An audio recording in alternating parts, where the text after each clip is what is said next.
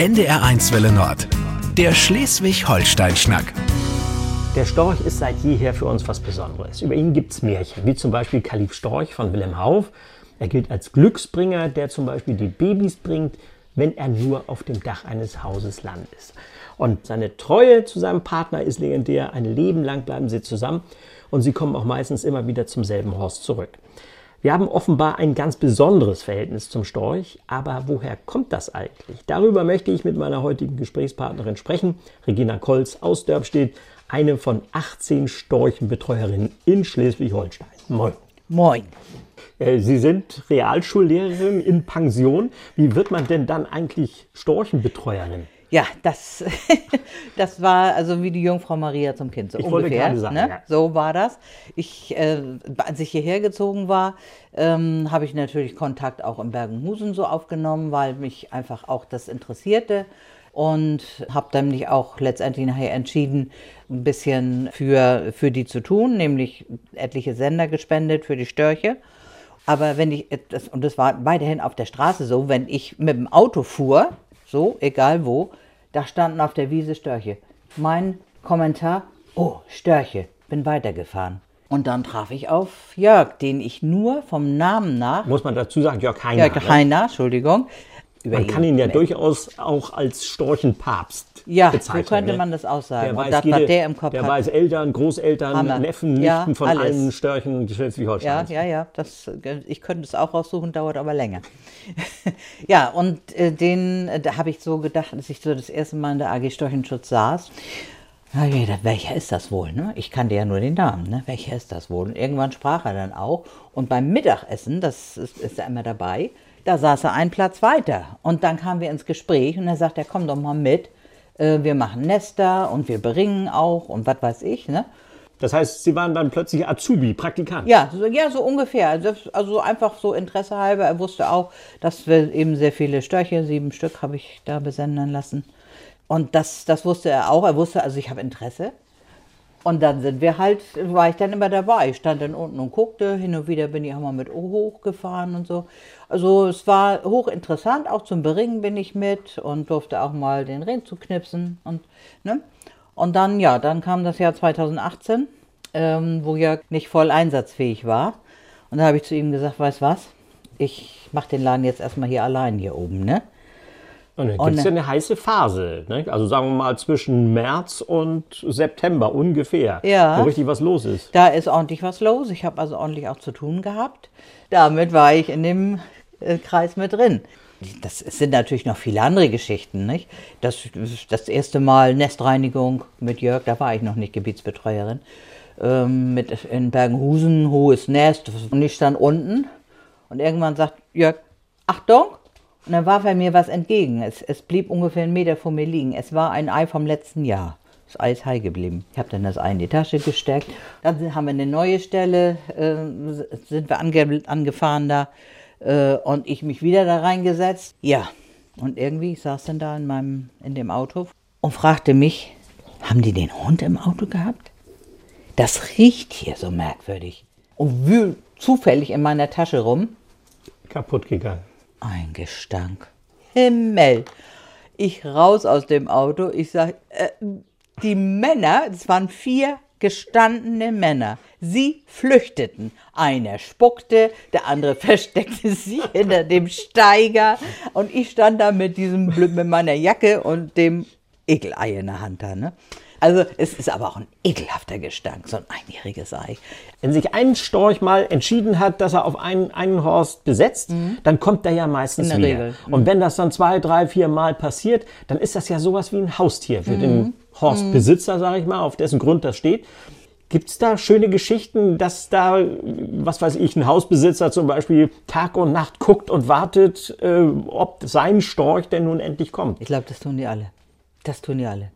Das, das ist, also, es sind hier völlig andere Menschen als im, da, wo ich vorher gewesen bin. Völlig anders.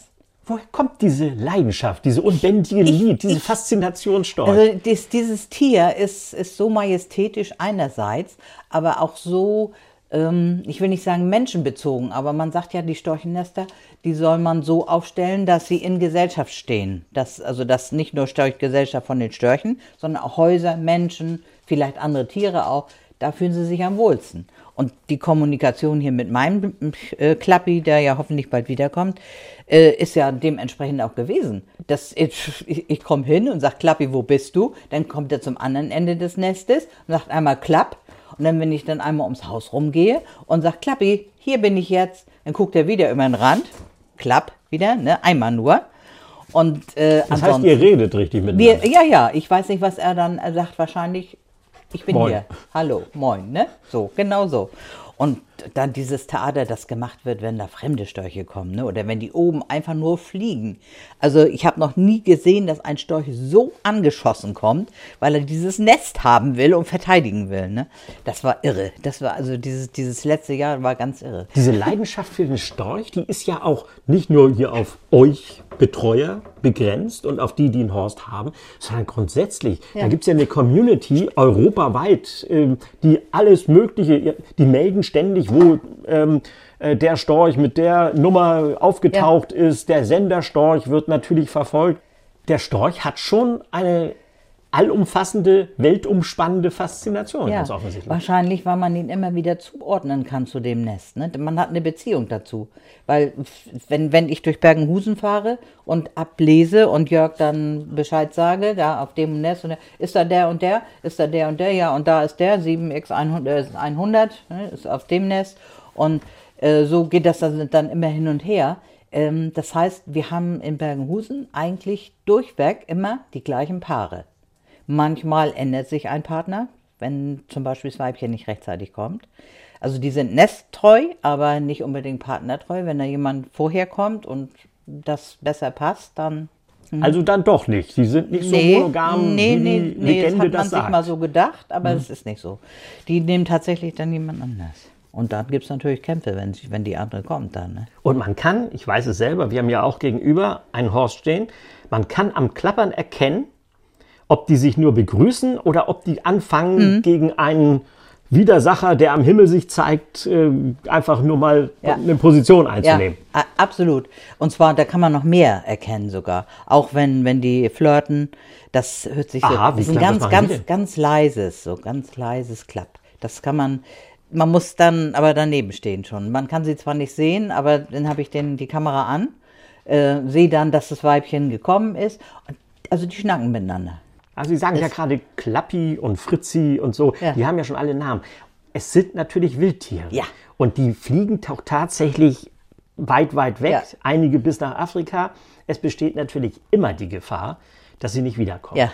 Das heißt, man hat, baut eine persönliche Beziehung auf ja. und es ist jedes Frühjahr dasselbe. Die gleiche Angst. Dass die Hoffnung, kommen sie wieder oder ja. kommen sie nicht. Ja. Da gibt es ja wahrscheinlich auch Dramen, wenn sie mal nicht wieder Ja, das, das, hatte ich mit, mit einem, dem ersten Senderstorch, den hatte ich nach meinem Vater benannt. Und der ist bis Afrika geflogen und ist Silvester irgendwo in der Gegend von Marokko. Kein Ton mehr und nicht gefunden, nichts. Gibt es persönlichen Kontakt auch zu Storchenbetreuern in Spanien ja. oder Portugal, ja. Frankreich oder so? Gibt es das? Wir haben eigentlich überall immer jemanden sitzen, der dann auch durchaus äh, bereit ist, so einen Sender dann aufzusuchen. Der sendet ja normalerweise. Und dann können die den orten und dann holen sie den ran, aber die, der bringt den Sender mit und schickt ihn uns dann, sodass wir dann wenigstens dann nicht den Verlust hatten. Denn so die ersten Sender, die wir hatten, Stück 2300 Euro, ne?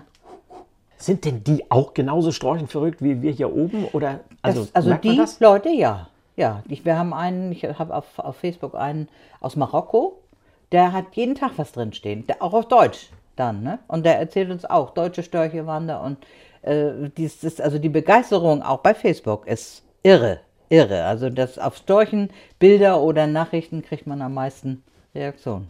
Was macht denn ein Storchenbetreuer, Storchenbetreuerin, mhm. wenn die im Süden sind? Dann Urlaub Nestpflege. Nee, Nestpflege muss gemacht werden. Nestneuaufstellung. Ich bin auch den ganzen äh, Winter über in, in ähm, Schleswig-Flensburg und in Nordfriesland unterwegs gewesen, weil immer Anfragen waren, wir möchten gerne ein Nest haben, können Sie uns helfen? So, dann fahre ich dann hin, gucken wir was aus und dann wird geplant und dann schlagen wir auf da, ne? Und dann wird, wird entsprechend das gemacht. Nun neigen wir ja immer dazu, Tiere zu vermenschlichen, wenn wir so eine persönliche Beziehung aufbauen, ob das nun bei Hunden ist oder bei Katzen oder eben auch bei Störchen, wir geben den Namen etc.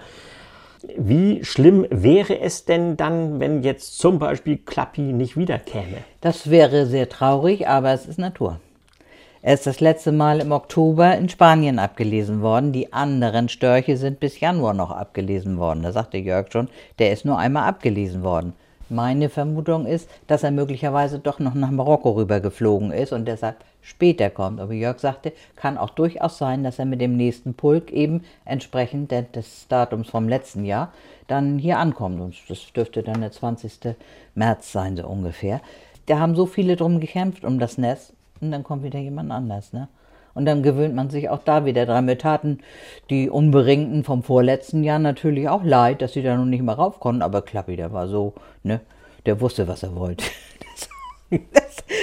Aber da muss man sich schon bewusst sein, wenn man Ja. sowas wie zum Beispiel Storchenbetreuer, Betreuerin werden möchte, dann gibt es nicht nur schöne Geschichten, sondern auch tragische. Letzten Sommer gab es ganz viele tote Jungstörche. Erstmal gutes äh, Brutergebnis, aber dann wurde es zu heiß und dann wurde es zu nass und dann wieder zu heiß und da sind Ja. ganz viele zugrunde gegangen. Da muss man auch damit rechnen, auch das kriegt man dann hautnah mit. Das ist richtig. Doch viele Naturfreunde dann sagen, das sind Wildtiere, sogar aus den eigenen Reihen. Und das sind Wildtiere und dann ist es eben so. Wir haben am Anfang gehört, viel Aberglaube ist da, das ist viel symbolträchtige, mystische Bedeutung des Storches. Hat der Aberglaube in Richtung Storch, ob er nur Glück bringt, die Babys bringt, Krafttier etc., hat das Raum oder Das nicht ist, nee, das ist aus, bei mir alt- ausgeschaltet. Ich weiß nicht, wie andere denken. Das ist bei mir ausgeschaltet. Für mich ist das ein Tier, das ich mag und da, das ich hegen und pflegen will und behüten will, solange bis es dann entsprechend sich äh, in die freie Natur bewegen, allein bewegen kann. Ne? Das ist für mich das, das Größte. Und ich höre natürlich immer mal, wenn ich unterwegs bin, irgendwo bei den Nestern, dann, das, das war, das erzählte mir eine, das war sehr lustig, sagt sie. Da war ein Storch, aber sonst ist bei uns nie ein Storch und kurze Zeit später war ich schwanger. Ne? Also das scheint, das, das habe ich ganz häufig gehört. Das scheint irgendwie zu klappen. Gibt es eine besonders schöne Geschichte, die Sie erlebt haben mit irgendeinem Storch? Ja, den Güllestorch. Den Güllestorch. Anruf Nabu Bergenhusen, also Michael-Otto-Institut. Können Sie mal bitte nach Börm fahren? Da ist uns ein Storch im Güllebecken gemeldet worden. So, ich also hin, den Bauern gesucht, damit er mir erstmal zeigt, wo das Güllebecken ist. Hat er mir auch gezeigt, Leiter hochgeklettert. Oh, guck dich darüber, da steht dieser Storch da auf der, der Kruste, Güllekruste, telefoniert, einen Storch aus der Gülle holen und dann, es war wirklich ganz, ganz knapp, diesen Storch da irgendwie am Flügel ranzukriegen, erstmal an die Wand. Er sackte ja auch immer dann in dieses feuchte Zeus da rein. Dann hing er dann äh, am, am Rand, ein Flügel hoch, ein Flügel runter. Stefan sagt, ich muss mal eben das und das holen. Wir waren, wir waren an zwei Stellen hoch. Und dann plötzlich sackte er ab. Ich sag, Stefan, beeil dich, beeil dich. Er dann wieder hoch. Und dann hat er ihn nach rausgeholt. Ne? Und ich habe diesen Storch, so wie er stank, habe ich ihn in den Arm genommen und ihn erstmal geknuddelt. Und dann kam er nach Erft in die Badewanne. Und da ist er dann sauber gewaschen worden. Und drei Tage später hat er angedeutet, er ist fit, er möchte wieder los. Und dann ist er wieder losgeflogen. Wie reagieren denn eigentlich Störche, wenn sie das erste Mal so einen intimen Kontakt zu einem Menschen haben? Äh, die sind eigentlich verhältnismäßig ruhig. Das, den, den Eindruck habe ich Das ist zumindest. wahrscheinlich auch Teil dieses Mythos, Ja. dass der Ja. Storch und der Mensch gut miteinander können. Könnte, könnte durchaus so sein. Also ich habe ja im Moment ist ja meine Fritzi vom letzten Jahr, die ist ja in der Station, die kriegt jetzt einen Sender, ja und und äh, auch die, wenn wenn ich zur Station gekommen bin, hm, dann, na Fritzi, wie geht's dir? Sie ist ganz dicht auf dem Nest dann an an dem Zaun von der Moliere und beobachtet mich. Die anderen sehen zu, dass sie auf andere Nester kommen. Sie bleibt stehen und guckt mich an. Und wenn man das alles so hört, wie viel Raum nimmt der Storch in ihrem Leben tatsächlich Ganz, an? ganz viel. Ich habe neulich mal so gerechnet, also 60 Stunden die Woche bestimmt. Und alles ehrenamtlich. Alle, ja, alles ehrenamtlich, klar. Aber das ist, das ist auch kein Problem jetzt. Das mache ich gerne. Und die Zusammenarbeit mit Jörg, die ist top, ne? Und das ist, das ist so, ist wirklich toll. Dann hat man auch noch seinen Spaß dabei. Senderstorch, da weiß man, wo die hinfliegen. Dann gibt es beringte Störche, die kann man ablesen und weiß dadurch, wenn Rückmeldungen kommen, wo die zum Beispiel Ja. überwintert haben. Ja. Und dann gibt es natürlich die ohne Ring. Kann man die tatsächlich erkennen an irgendetwas? Haben die ein bestimmtes Muster im Gefieder oder sowas? Ganz schwierig. Also wenn man, ich habe also letztes Jahr sehr wohl gesehen, dass das Paar vom vorletzten Jahr, das war unberingt, dass die da waren und wollten auf das Nest rauf. Aber äh, das, das kann, konnte man sehen. Ich habe natürlich auch die Aufnahmen. Ne? Ich kann das vergleichen von der Länge des Schnabels. Der, der Storch, der männliche Storch, hat einen extrem langen Schnabel. Und äh, manchmal kann man das auch an, an kleinen Fehlern im Gefieder sehen, ist das richtig? Äh, oder manche hat man einen Knubbel am Knie oder sowas, aber nicht generell mit jedem. Das geht, das geht nicht. Wir gehen davon aus, weil nesttreu, dass die, die wieder ankommen an den Nestern, ich gucke sofort rein, ist dann beringt der Storch ge- gemeldet vom letzten Jahr. Und wenn nicht, dann kann man davon ausgehen, es ist das Brutpaar. Und wenn das nun jemand hört ne, und sich sagt, okay, es gibt gute Zeiten, es gibt schlechte Zeiten, es, es gibt schöne Momente und es gibt weniger schöne Momente, aber sagt, ich teile diese Leidenschaft für den Storch. Gibt es noch Bedarf an Storchenbetreuern? Und wenn ja, dann machen Sie mal ein bisschen Werbung für Ihren Job. Also ich denke mal, Hilfskräfte gibt es immer. Wir haben im Moment in jedem Kreis und in jeder kreisfreien Stadt haben wir äh, Betreuer. Äh, aber manche Kreise sind sehr groß. Da kommen dann nicht alle Daten rüber. Und da kann man natürlich dann auch noch gut was gebrauchen. Ne? Man wird auch süchtig danach. Wirklich. Also wenn diese eine Weihnachtswoche vorbei ist und der Januar endlich wieder da ist, dann sitzt man schon und wartet. Wann kommen die ersten Meldungen? Wann kommen die ersten Meldungen? Die waren ja früh dieses Jahr. Und zwischendurch dann nochmal wieder, ne, sagte ja, Nester aufstellen oder hier reinigen, da reinigen. Meine sind hier die Nester in Dörbstedt sind gerade am Sonntag gemacht worden, also war ich auch mit oben dann eben den Kontakt zu den, mit, mit, den, mit den Leuten auch, die die Storchennester da haben. Ne? Ich habe ja mein Fahrzeug, ne? das ist ja blau, das ist foliert. Und warum habe ich das gemacht? Und das hat, hat wirklich einen ernsthaften Grund. Die Leute erkennen mich sofort mit dem Nabu Blau und verbinden damit, mit sowohl mit dem Nabu als auch mit dem Auto, sie ist wieder unterwegs, sie kümmert sich.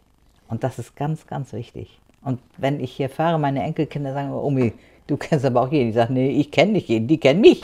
Überall an den Straßen. Da freut man sich natürlich. Und das, das spricht ja dafür, dass diese Entscheidung richtig war. Regina Golz, eine von 18 Storchenbetreuern und Betreuerinnen aus Dörbstedt in Schleswig-Holstein mit Leidenschaft dabei. Ich glaube, ohne Leidenschaft gibt es nicht. Ich bedanke mich herzlich für das Gespräch. Sehr gerne, sehr gerne. Der Schleswig-Holstein-Schnack auf NDR1 Welle Nord.